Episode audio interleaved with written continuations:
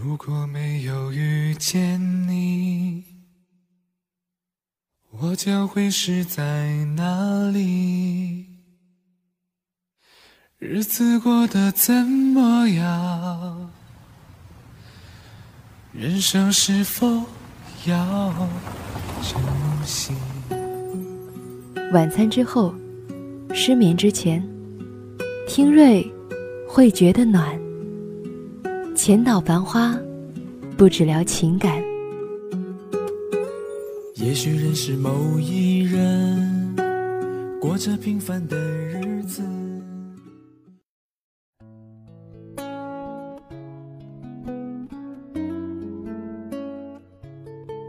嘿，你好吗？我是瑞，感谢收听《浅岛繁花》。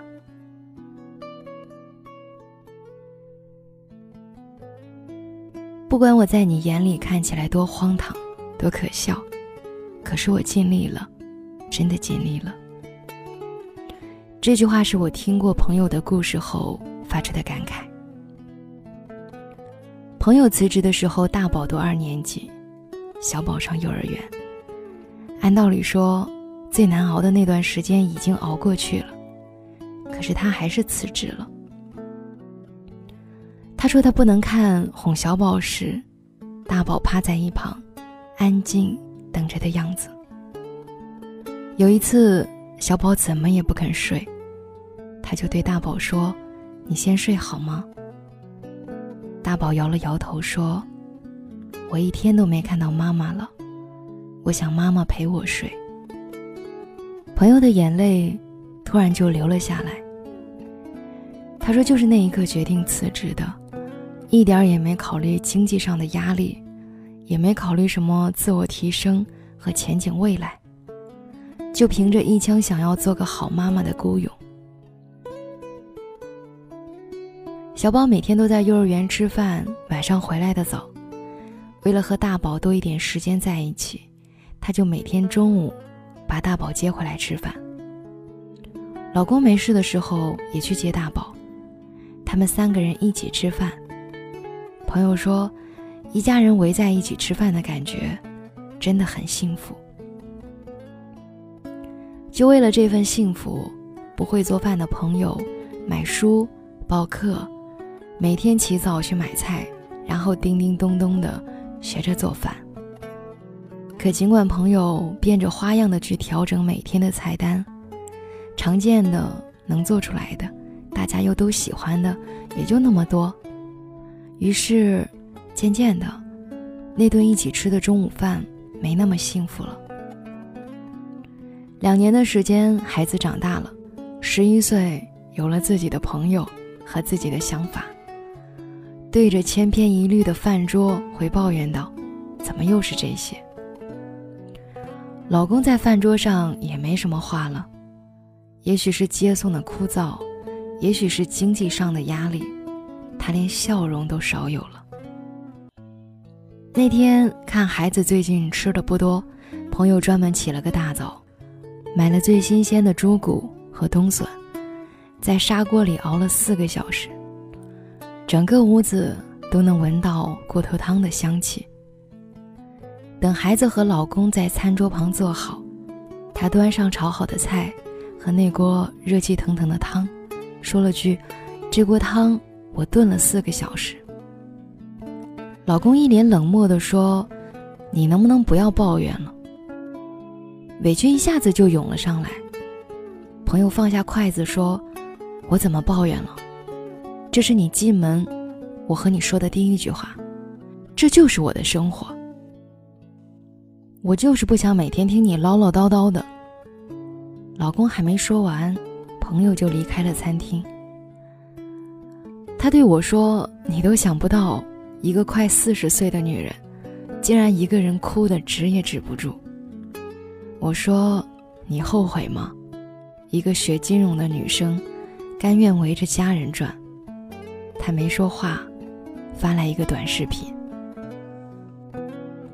视频上是一个挺久以前的综艺节目的片段，包贝尔的妻子包文婧搂着哇哇大哭的女儿。流着眼泪说：“饺子，对不起，可妈妈真的尽力了。那一刻，我的眼圈也红了。我知道，不管家人是否满意，朋友都尽力了，尽力做一个好妈妈，一个好妻子。小时候，大人常常告诉我们，要努力，要吃苦。好像那句“吃得苦中苦，方为人上人”，是能自成因果的逻辑。可后来我们才知道，这个世界上有那么多，无论你多努力，都永远做不好的事。而人们习惯的看到你没有做好的结果，却没有人在意你有多努力。那才是你对生活最无力的时刻。所以，下一次，如果你还有选择的机会，请选择那个你不用费力就能做好的那份工作，爱那个不用痛彻心扉就能感受到爱的人，留在那些简简单单就能让你觉得喜悦的人或者事物身旁。因为我不想看到你用尽全力却很受伤。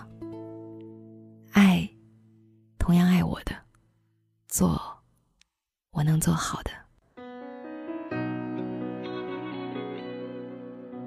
感谢收听今晚的节目，我是瑞，祝你幸福，晚安。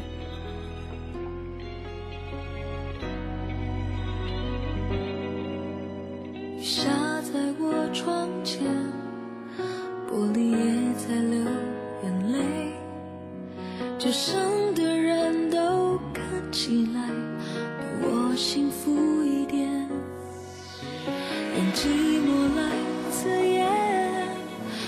是最想要你陪。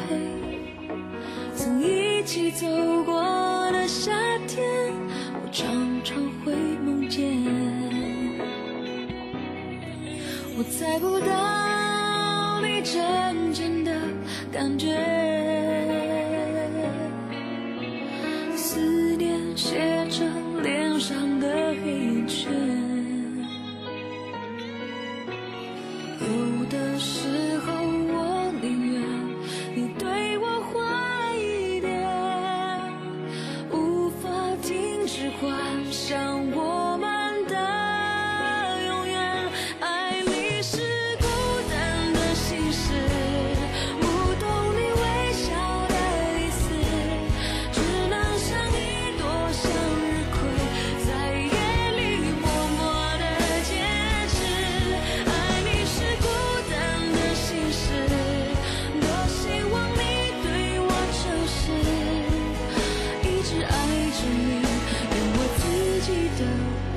是。